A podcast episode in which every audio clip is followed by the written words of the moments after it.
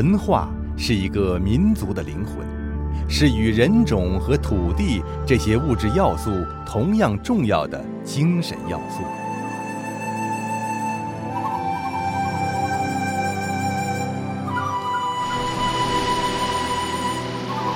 一个民族的文明史，就是其文化发展史。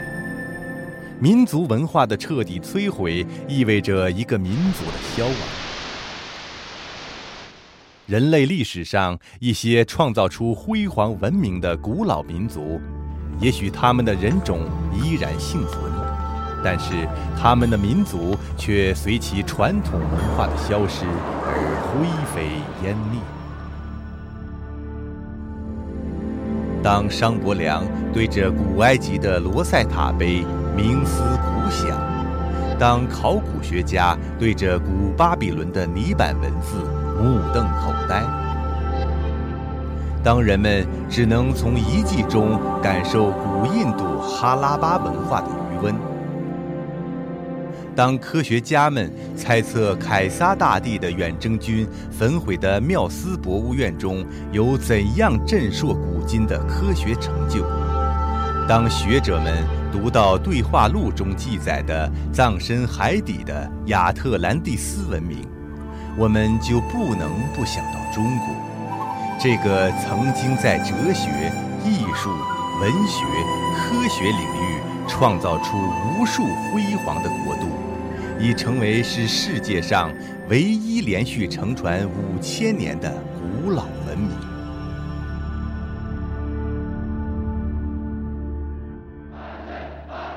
对中国文化的破坏，就不只是一个悲剧，更是一桩巨大的罪恶。而这一场罪恶，在八十四年前中国共产党建党的时候就开始了。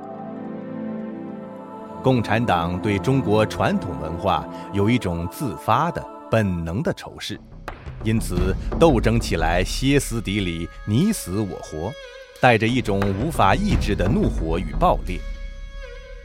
在掌握国家机器之后，又变得更加专业化、系统化。毛泽东曾经说过这样一句话：“我是和尚打伞，无法无天。”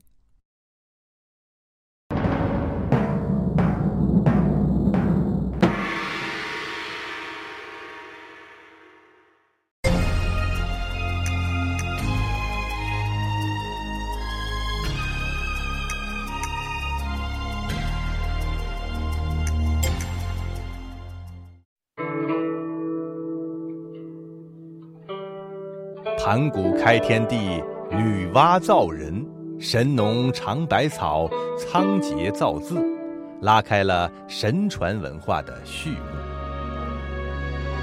人法地，地法天，天法道，道法自然。道家天人合一的思想融入文化的血脉。中华文明的创始人轩辕皇帝。也是道家思想的创始人。大学之道，在明明德。两千多年前的孔子设馆授徒，把仁义礼智信为代表的儒家思想传于社会。公元一世纪，慈悲普度的施教佛法东传，中华文化变得更为博大精深。五千年来，师儒道三家思想在神州大地上交相辉映，创造出一个又一个辉煌。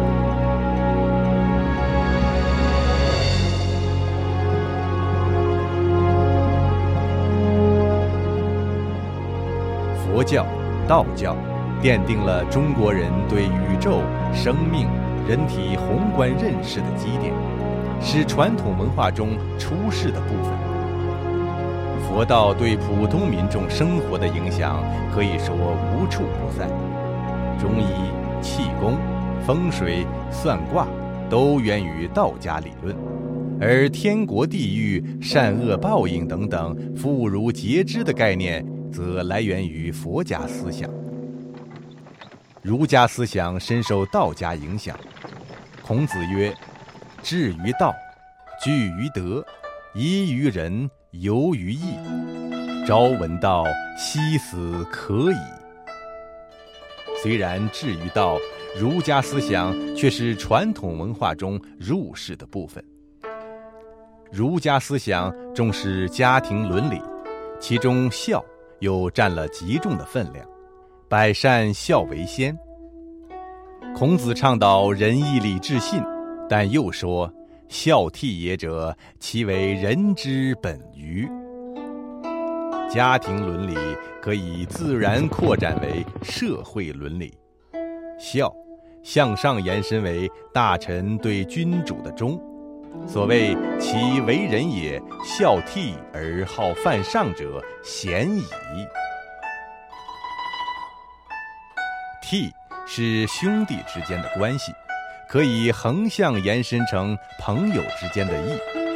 儒家倡导在家族中要父慈子孝，兄友弟恭，其中慈可以向下延伸为君主对大臣的仁。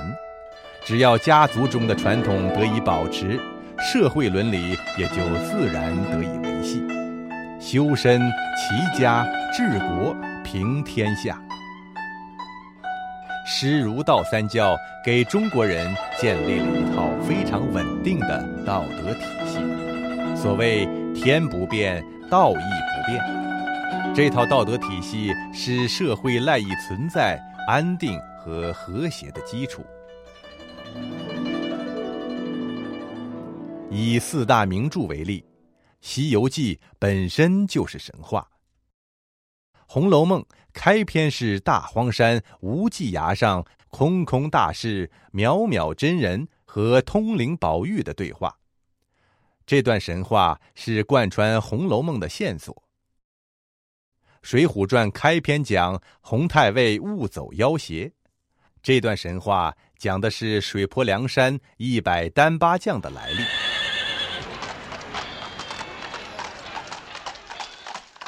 三国演义》开始讲天灾世景，以“纷纷世事无穷尽，天数茫茫不可逃”的天命观结尾。这绝不是小说家们在创作时的巧合，而是中国知识分子对于自然界以及人生的基本看法。他们的文化作品对于后人存在着深远的。以至于中国人谈起义的时候，往往想到的不是一个概念，而是关羽这个义薄云天的人物，和屯土山约三世、白马之围、过五关斩六将、华容道、义不屈节、父子归神等故事。谈起忠的时候，会自然想到岳武穆精忠报国。诸葛亮鞠躬尽瘁，死而后已。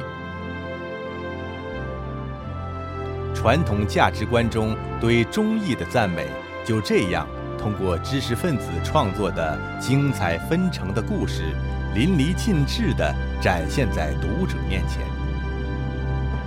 道家讲真，佛家讲善，儒家讲忠恕仁义，外略行迹之意。内政性理之同，无非与人同归于善。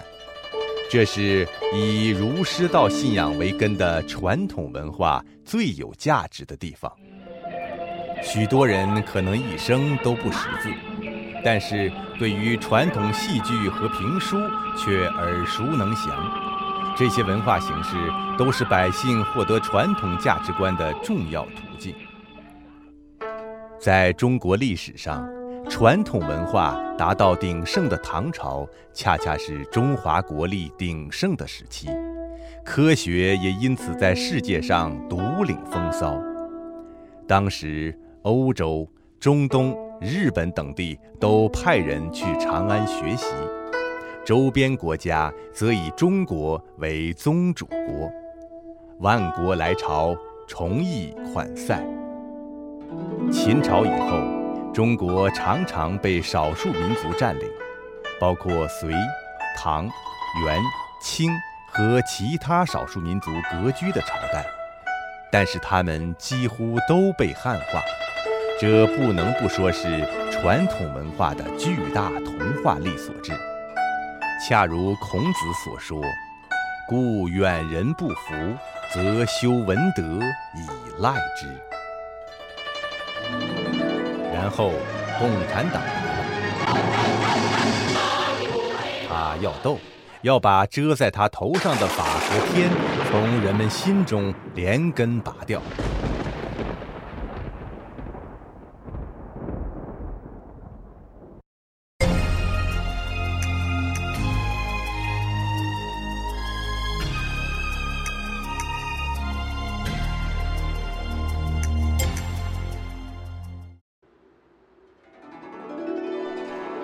传统文化是敬畏天命的。孔子认为生死有命，富贵在天。佛家和道家思想都是有神论，相信生死轮回，善恶有报。而共产党信奉无神论，高唱从来就没有什么救世主，也不靠神仙皇帝，要创造人类的幸福，全靠我们自己。儒家重视家庭观念。百善孝为先，而《共产党宣言》中明确表示要消灭家庭。传统文化明夷夏之变，《共产党宣言》鼓吹取消民族。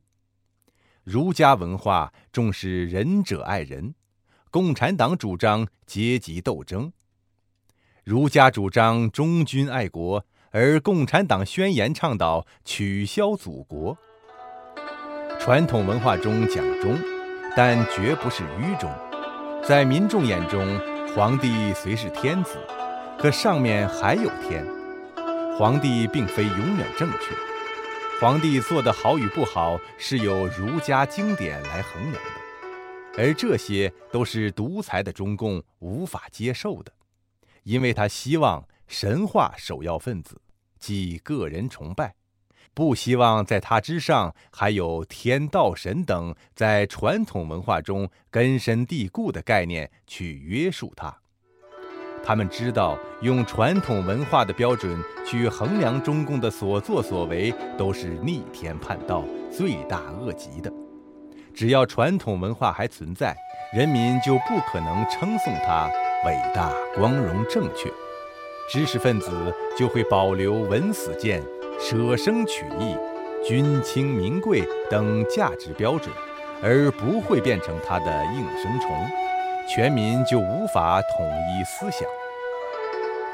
传统文化中对于天地自然的敬畏，是中共改天换地、战天斗地的障碍。传统文化中人命关天式的对生命的珍视，是中共搞群体灭绝、恐怖统治的障碍。传统文化中，天道才是道德善恶的最终标准，而这等于是剥夺了中共对于道德的解释权。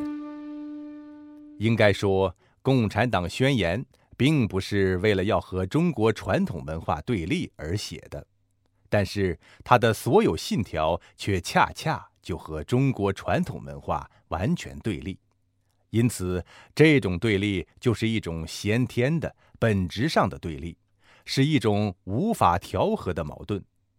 依照共产党的斗争本性，铲除传统文化也就成了必然。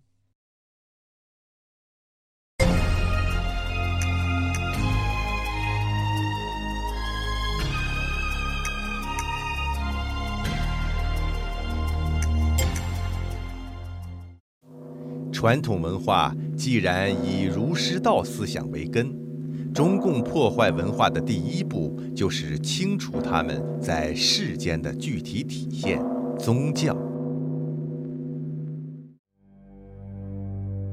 中共在建政之初就开始毁寺焚经，强迫僧尼还俗，对其他宗教场所的破坏也从未手软。到了六十年代。中国的宗教场所已经寥寥无几，文革时破四旧就更是一场宗教和文化的浩劫。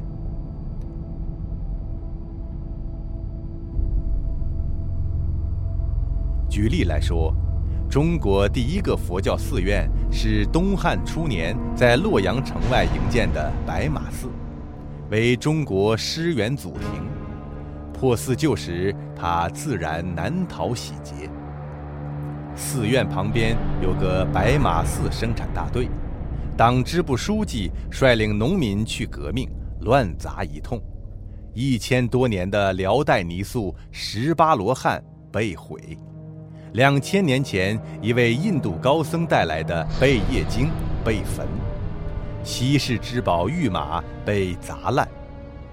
几年后，柬埔寨流亡君主诺罗敦西哈努克。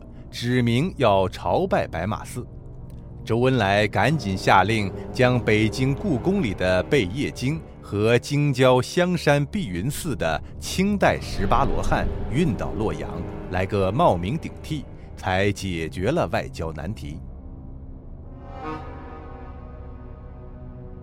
一九六六年五月，文化大革命开始，这一场革命。确实是在革中国文化的命。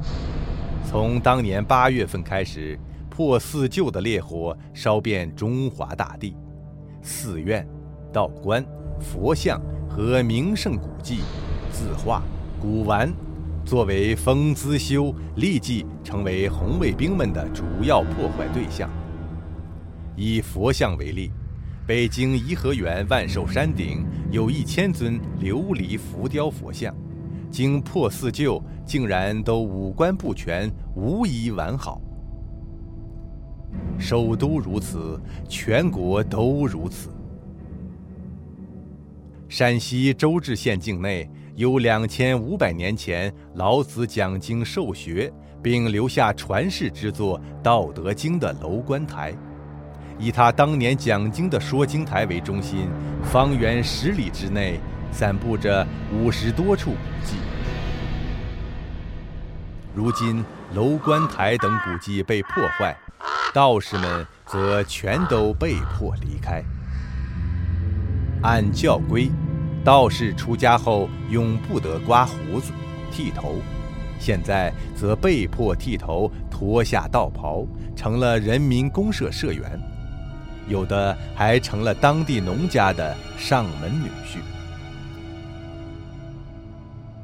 山东崂山道家圣地太平宫、上清宫、下清宫、斗母宫、明真观、关帝庙等，神像、供器、经卷、文物、庙碑，全被捣毁焚烧。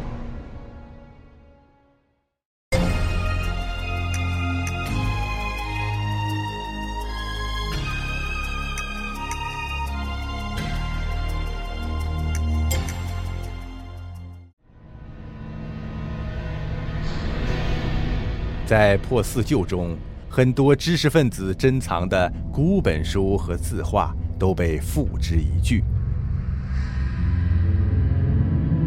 张伯钧家藏书超过一万册，被红卫兵头头用来烤火取暖，剩下的则送往造纸厂打成纸浆。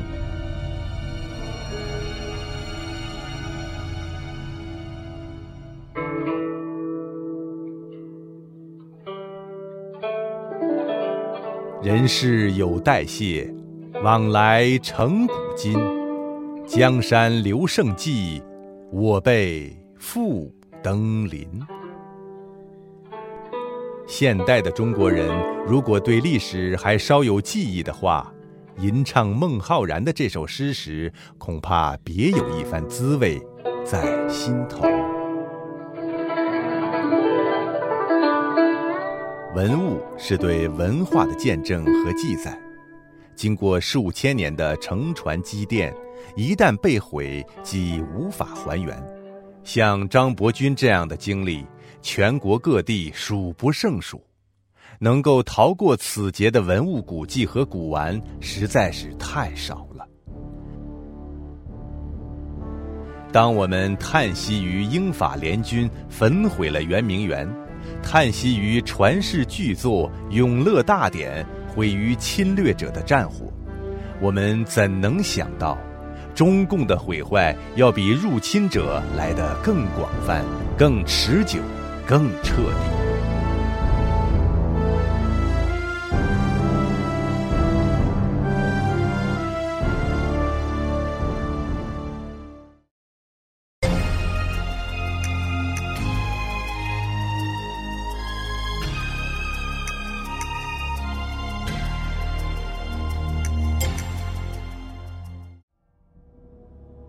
释迦牟尼佛在《大波涅盘经》中预言，他涅盘之后，将有魔王转生成和尚、尼姑与男女居士，坏乱佛法。我们虽然无法确认释迦佛具体所指，但是在这个时期，中共对佛教的破坏确实是从统战一些出家人开始的，甚至派出地下党员。直接打入宗教内部进行破坏。文革的一次批判会上，就有人质问当时任中国佛教协会副会长的赵朴初：“你是共产党员，为什么信佛教？”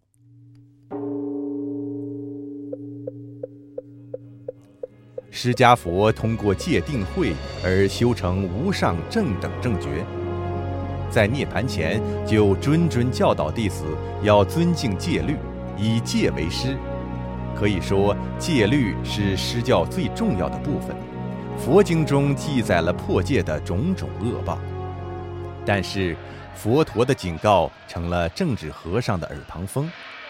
一九五二年，大陆成立中国佛教协会时，中共派员出席，会中许多教徒提出。佛教的清规戒律应该废除，并说这些典章害死了许多男女青年。更有人主张信教自由，僧娶尼嫁、饮酒食肉也都应当自由，谁也不能管。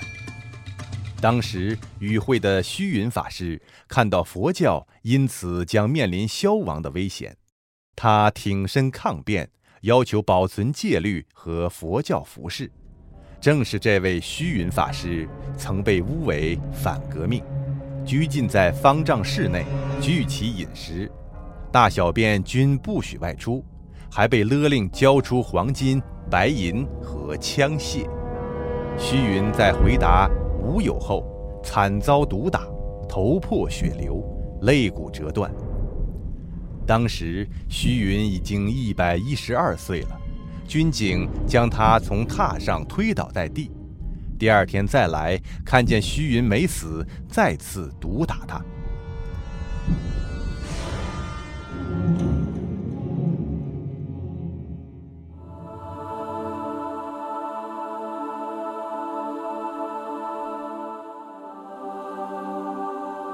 根据一九五八年出版的《中共如何迫害基督教》一书统计。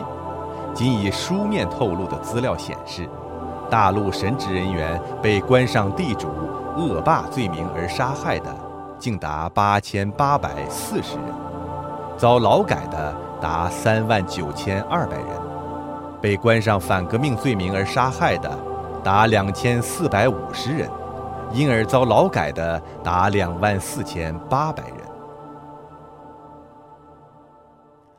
一九五二年成立的中国佛教协会与一九五七年成立的中国道教协会，在其发起书中都明确表示，要在人民政府领导下，实际上就是在无神论的共产党领导之下。同时，两教都表示要积极参加生产建设、贯彻政府政策等等，完全成了一个世俗化的组织。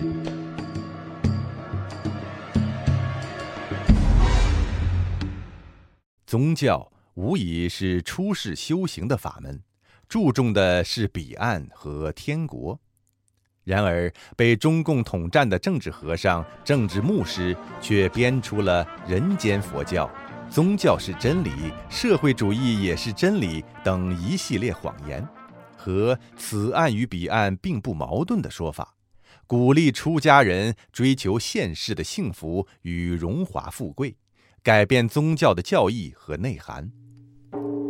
佛教戒杀，中共镇反时杀人如麻，政治和尚于是编造出杀反革命是更大的慈悲的说法，甚至在抗美援朝期间，直接把僧人送上前线杀人。宗教界人士也参加捐建飞机大炮的运动。七月二十二日，中国基督教全国会议在北京召开，指出新中国四年来，基督教进行的自治、自养、自传的反帝爱国运动，已彻底断绝同帝国主义在。再以基督教为例。吴耀宗在一九五零年搞了个自治、自养、自传的三自教会，号称要脱离和帝国主义的关系，并积极投身抗美援朝。他的一个好朋友因为不肯加入三自而被关进监狱二十多年，受尽毒打欺凌。这位朋友问吴耀宗：“你怎么看待耶稣所行的神迹呢？”吴耀宗回答：“那些都被我扬弃了。不承认耶稣的神迹，就是不承认耶稣的天国。连耶稣的天国都不承认，还能算作基督徒吗？”但是吴耀宗却作为三自教会的创始人，成了政协常委。当他步入人民大会堂时，一定完全忘记了耶稣的话：“要尽心、尽性。”尽意爱主你的上帝，这是诫命中的第一，且是最大的。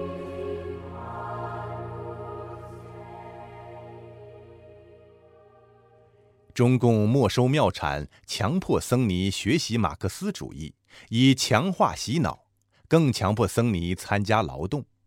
例如，浙江宁波就有一座佛教工厂。里面曾有两万五千多名僧尼被榨取劳力，更荒谬的是，中共鼓励僧尼结婚，以瓦解佛教信仰。例如，一九五一年三八节前，湖南长沙妇联会竟下令全省女尼必须在几天之内决定结婚。此外，年轻力壮的男僧人被强迫参军，送到战场上当炮灰。中国的各种宗教团体在中共的暴力镇压下瓦解了，佛教界、道教界真正的精英被镇压了，剩下僧侣、道士很多还了俗，还有很多是不公开的共产党员，专门穿着袈裟、道袍和牧师的袍服，歪曲佛经、道藏、圣经。从这些经典中为中共的运动找根据，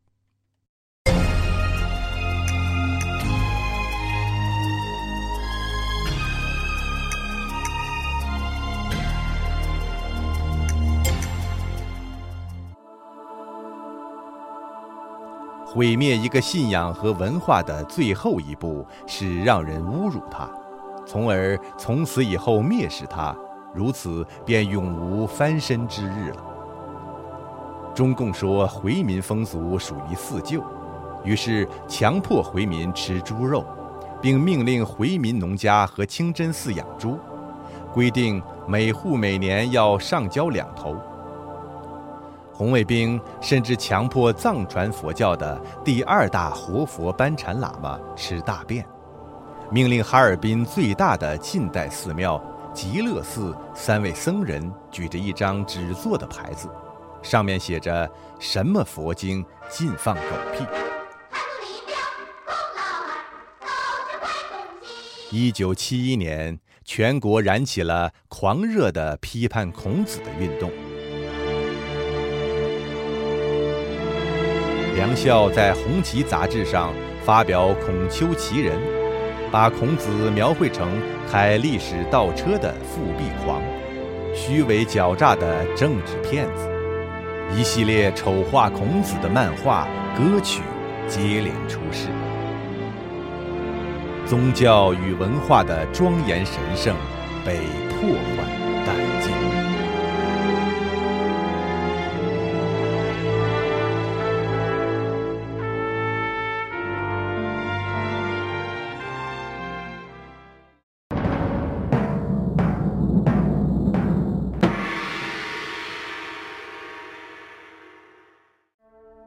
中国的汉字凝聚了五千年文明的精华，从字形、字音到由此组成的成语、典故，都包含着深刻的文化内涵。中共除了简化汉字之外，还曾经推行过拼音化方案，希望从活的语言文字中消除文化中的一切传统。后来因实在无法实施，才作罢。而同样承传了传统文化的知识分子，就没有这么幸运了。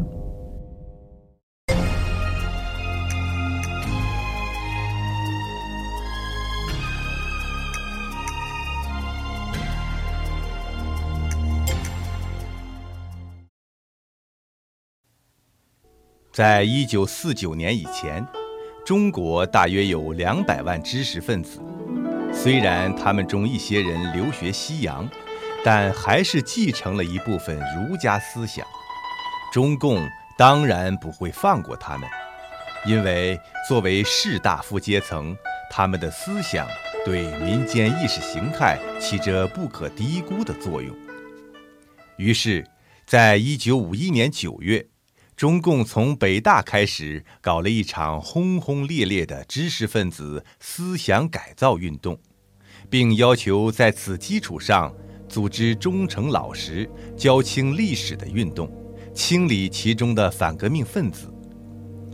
中共一向是讨厌知识分子的，毛泽东说：“他们应该知道一个真理，就是许多所谓知识分子。”其实是比较最无知识的，工农分子的知识有时倒比他们多一点。拿未曾改造过的知识分子与工农比较，就觉得知识分子不但精神有很多不干净处，就是身体也不干净。最干净的还是工人农民，尽管他们的手是黑的，脚上有牛屎。毛泽东对知识分子的迫害是以各种形式的大批判开始的，从1951年批行乞办学的武训，到1955年毛泽东亲自将胡风打成反革命，知识分子还并没有被大规模的划成另类。然而到1957年。几大传统宗教已经被统战到俯首称臣时，中共终于腾出手来对付知识分子了。这就是著名的反右斗争。共产党领导的斗争，这是一场关系到全国人民生死存亡的斗争。一九五七年二月底，中共号召百花齐放、百家争鸣，鼓励知识分子给共产党提意见。并诚恳地表示言者无罪。对于中共作为外行却领导一切，以及镇反和肃反中滥杀无辜、早有不满的知识分子们，以为中共终于开明起来，于是开始说出心里话，言辞也越来越激烈。历史过去多年之后，仍然有许多人认为毛泽东只不过是在知识分子对中共的批判越界的情况下，忍无可忍才奋起反击的。其实并非如此。毛在一九五七年五月十五日就写下了《事情正在起变化》一文，在党内高级干部中传达，其中说。最近一个时期，右派表现得最坚决猖狂，他们想要在中国这块大地上刮起一阵七级以上的台风，妄图消灭共产党。接着，那些对大鸣大放并不感兴趣的各级党官，忽然变得极其热心诚恳起来。张伯钧的女儿在回忆录《往事并不如烟》中记述道。中共统战部部长李维汉亲自拨电话邀请张伯钧参加整风座谈会，并将他安排在头排大沙发上。张不知是计，提了很多意见。整个过程中，李维汉神情怡然。父亲大概以为是称许自己的谈话，殊不知他这是在为猎物堕网而心安。张伯钧随后就成了中国的头号大右派。我们不妨看看几个简单的日期：张伯钧的政治设计院五月二十一日提出，龙云的反苏谬论五月二十二日，罗隆基的平反委员会五月二十二日。林希龄在北京大学演说，抨击中共的封建社会主义。五月三十日，吴祖光的《党趁早别领导艺术工作》。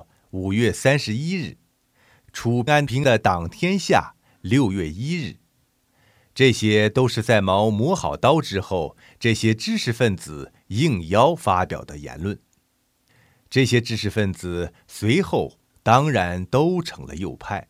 这样的右派在全国有五十五万之多。为国为民，道负一然之孝。中国传统文化中有一种精神：士可杀，不可辱。而中共却能做到，你不受辱，我就不给你饭票，连家人都会受到株连。于是。很多知识分子就真的屈服了，在这个过程中，一些知识分子出于自保的目的而揭发他人，也伤透了很多人的心。而那些真不可辱的知识分子就被杀鸡儆猴，见了阎王。作为传统社会道德楷模的士阶层，就这样消失了。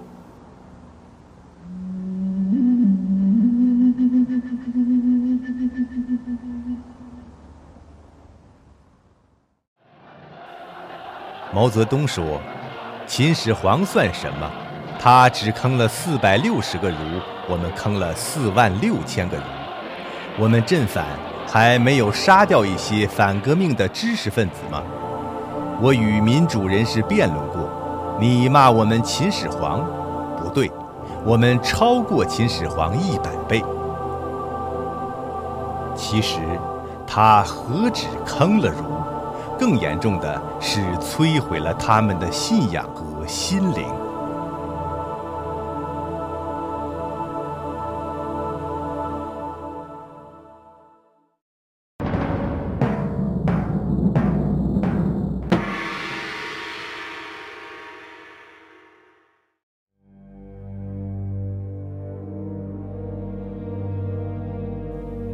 中共在破坏中国传统的半神文化的同时，通过不断的政治运动，在不知不觉中树立起自己的党文化。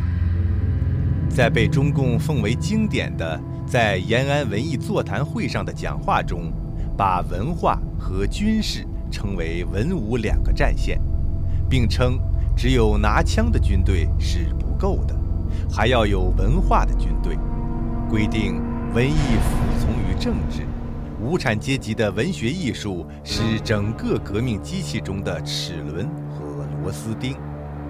由此派生出一整套以拥护共产党为最终目标，以无神论和阶级斗争为核心，与传统文化完全背道而驰的党文化，并渗透到人们生活的方方面面。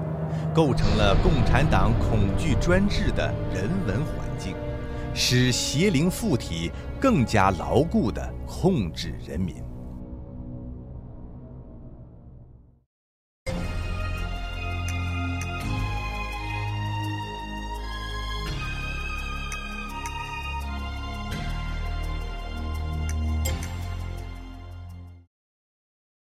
党文化的一个重要作用。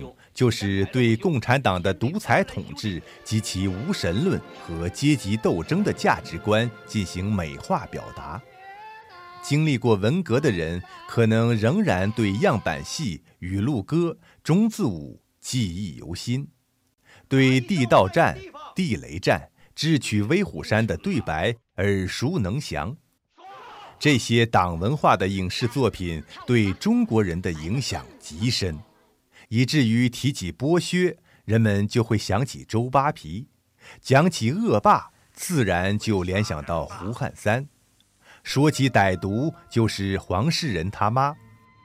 旧社会成了苦难的代名词，新社会才有明朗的天。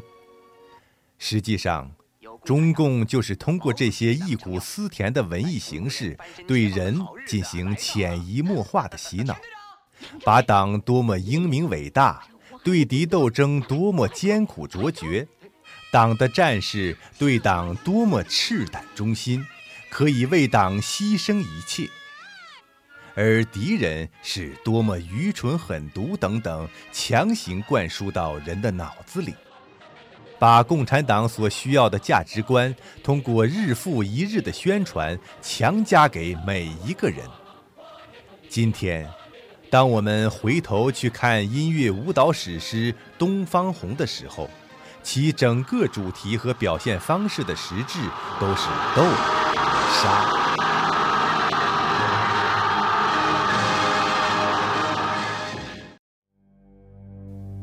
真理前进一步就是谬误，党文化在某种程度上还对传统价值观进行滥用。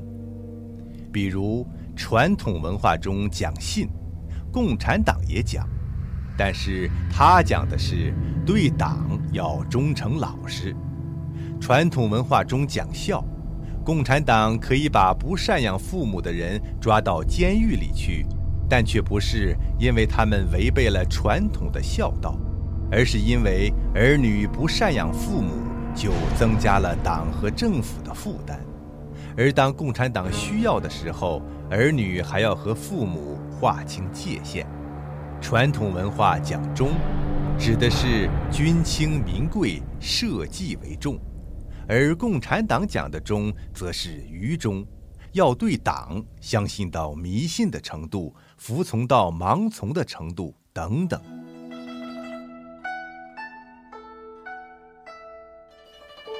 传统文化中把音乐作为节制人欲的方式，《史记》的乐书上说，人的天性是好静的，感知外物以后会影响人的情感，并按照自己的心智产生好恶之情。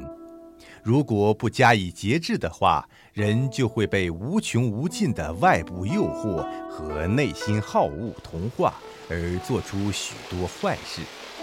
所以，先王制作礼乐来节制人，歌曲要乐而不淫，哀而不伤，既抒发感情，又对感情有所节制。孔子曰：“诗三百，一言以蔽之。”曰思无邪。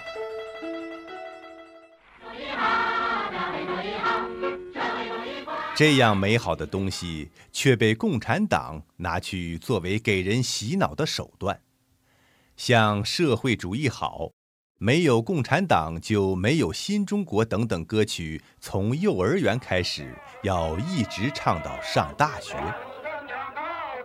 在哼唱的过程中，让人潜移默化地接受了歌词中所表达的意思。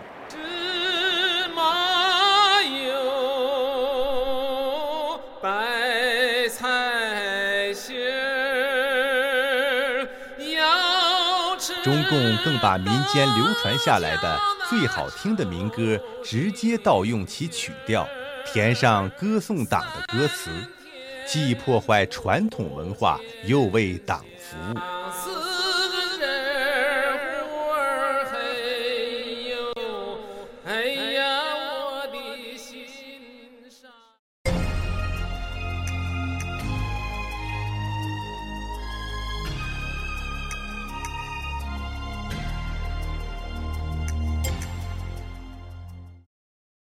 中共常用的历史词汇十分具有迷惑性，既宣扬了自己，又篡改了历史。比如，把推翻国民政府的内战称为解放战争，把一九四九年以后称为建国以后，而实际上，在中共之前，中国早已存在，中共只不过是建立了一个新的政权而已。把三年大饥荒称之为三年自然灾害，其实根本不是自然灾害，而是彻头彻尾的人祸。然而，人们在耳濡目染、天天使用这些词汇时，却会不知不觉地接受中共想要灌输给人的概念。中共对宗教词汇的滥用，更是在扭曲词汇的内涵。比如“觉悟”，在宗教中是指修炼人了悟到生命回归的真谛。而中共却把它变成了对党及其方针政策的认识程度。同时，中共还创造出他自己的一套话语系统：党的大会一定是胜利召开又圆满结束的，与外国官员会面一定是在亲切友好的气氛中进行的。对党的决议一定是坚决拥护、贯彻执行的。谩骂式的大批判语言，肉麻的歌功颂德语言，空洞无物的官样八股文章等等，使人一说话就不自觉地堕入阶级斗争和歌颂党的思维模式中去。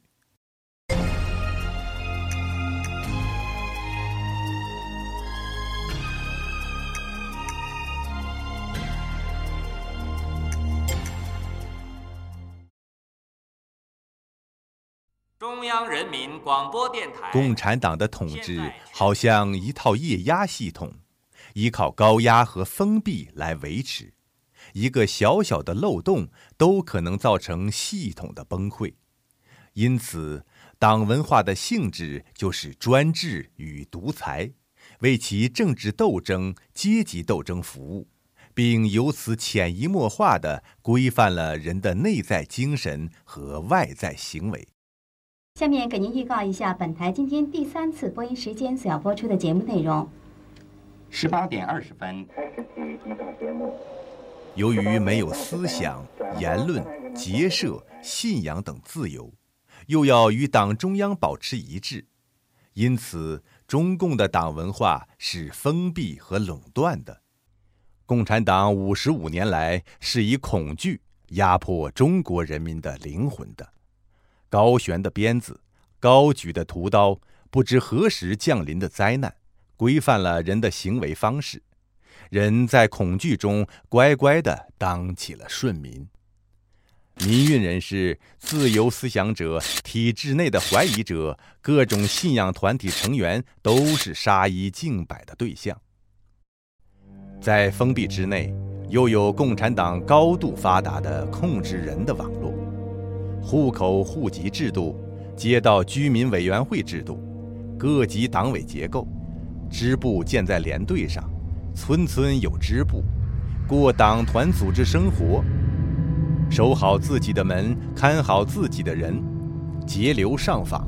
六一零办公室组织督办组，不定期对各地各单位检查督办。中共全然不顾现代社会的法治原则。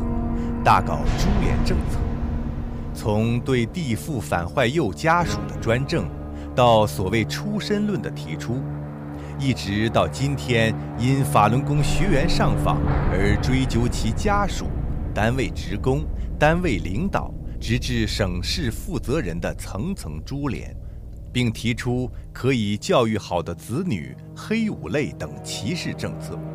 提倡与党保持一致的大义灭亲和反革一击，并通过人事、组织档案制度、外调制度、检举揭发、立功受奖等进行制度保障。除此之外，党文化在宣传方面还建立了一言堂文化，在重大问题上，所有媒体一哄而上，集体帮腔。必要时搬出各级党政军公卿副领导表态支持，人人过关；鼓吹暴力文化，煽动仇恨文化、谎言文化、洗脑文化、马屁文化、走过场的文化、颠倒是非的文化等等，由此建立了把人异化成机器的文化，要民众做革命机器上永不生锈的螺丝钉，做党的驯服工具。民众也形成了自我洗脑、绝对服从的文化。狠斗私自一闪念，灵魂深处闹革命，和党中央保持高度一致，统一思想、统一步伐、统一命令、统一指挥。人性中的自私、妒忌、落井下石等等，也由此得到进一步放大。凡此种种，还有很多。每一个来自中国大陆的人，都可以从自己的亲身经历中找到党文化的各种因素，中共也由此构成了适合其邪灵附体生存的人文环境。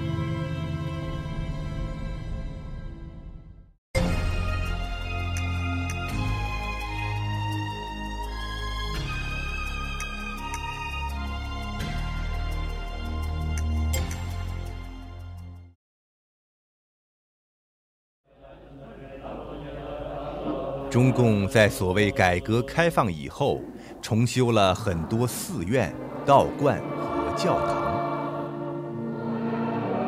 在国内搞庙会，建立各种民俗民族文化村，在海外举办规模盛大的中国文化节、出土文物展览，各类地方戏曲、民间工艺美术以及中国绘画、书法。美食等等，也似乎得到了全面弘扬和发展，看上去风风火火、争奇斗艳。而事实上，这是中共对残存的传统文化的最后一次破坏和利用，也是党文化与时俱进的改头换面。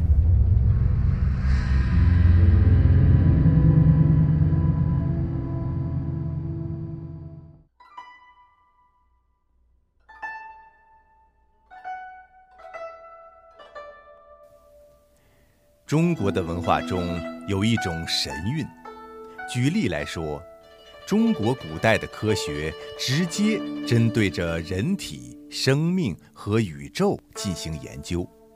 以中医为例，据医书上记载，中国古代的大医学家们基本上都是有特异功能的。扁鹊见蔡桓公，一望。便知其病在何处。华佗见曹操，一看就知其脑中有瘤。可是，往往这些精华的东西，现在却是受到批判的，认为是迷信。当今中国中医所继承的，只不过是一些药方和经验的摸索。中医大夫们都要学西医作为基础课。其诊断治疗的手段也往往需要量血压、照 X 光等等。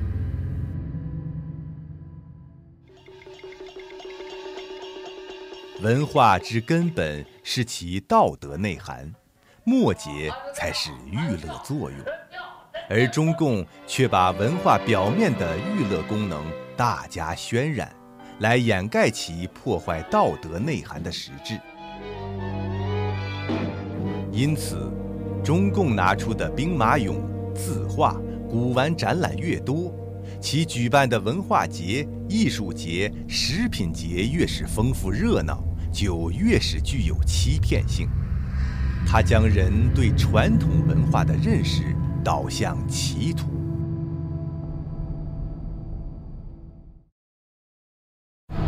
中共的党文化。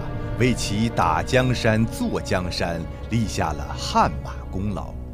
党文化与军队、监狱、警察一样，都是党的暴力机器，只不过提供的是另一种暴力——文化暴力。这种文化暴力对五千年传统文化的破坏，涣散了人心，也涣散了民族的凝聚力。同时，民族文化的破坏，还带给我们意想不到的物质伤害。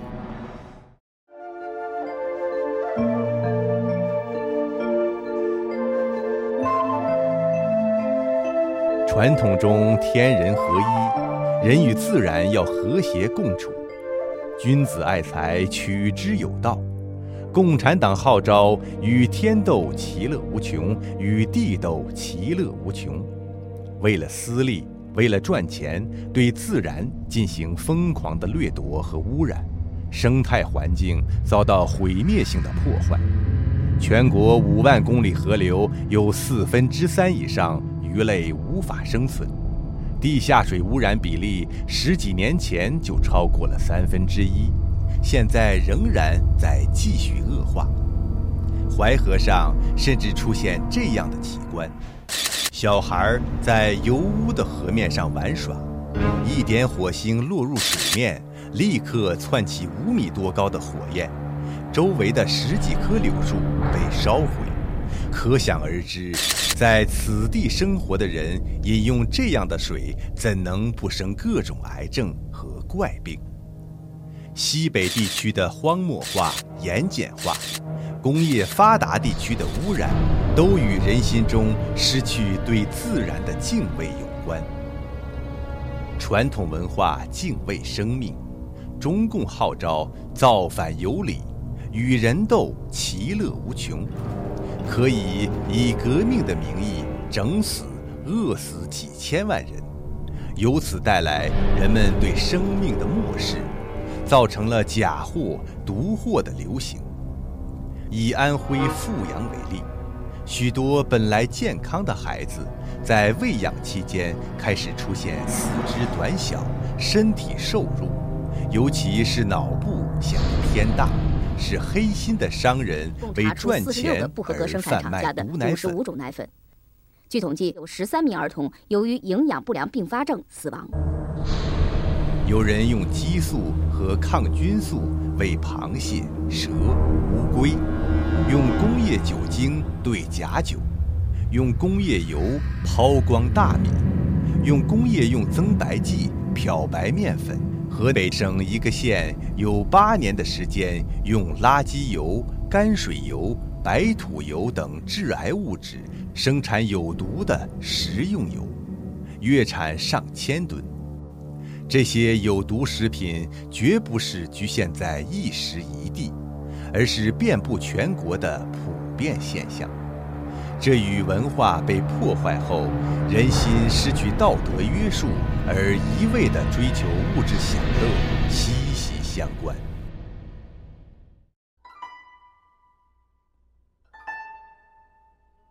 与党文化绝对的垄断和排他性不同的是。传统文化具有巨大的包容性。唐代的鼎盛时期，佛家思想、基督教和其他西方宗教都可以与道家、儒家思想和谐共处。真正的传统文化对于现代西方文明也必然保持开放和包容的姿态。亚洲四小龙形成了新儒家文化圈。他们的腾飞已经明证，传统文化并非社会发展的阻碍。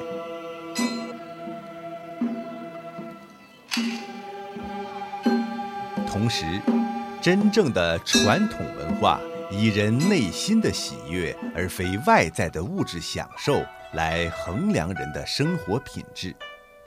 与其有益于前，孰若无悔于后？与其有乐于身，孰若无忧于心？陶渊明穷困但并不潦倒，依然有“采菊东篱下，悠然见南山”的闲情逸致。武陵人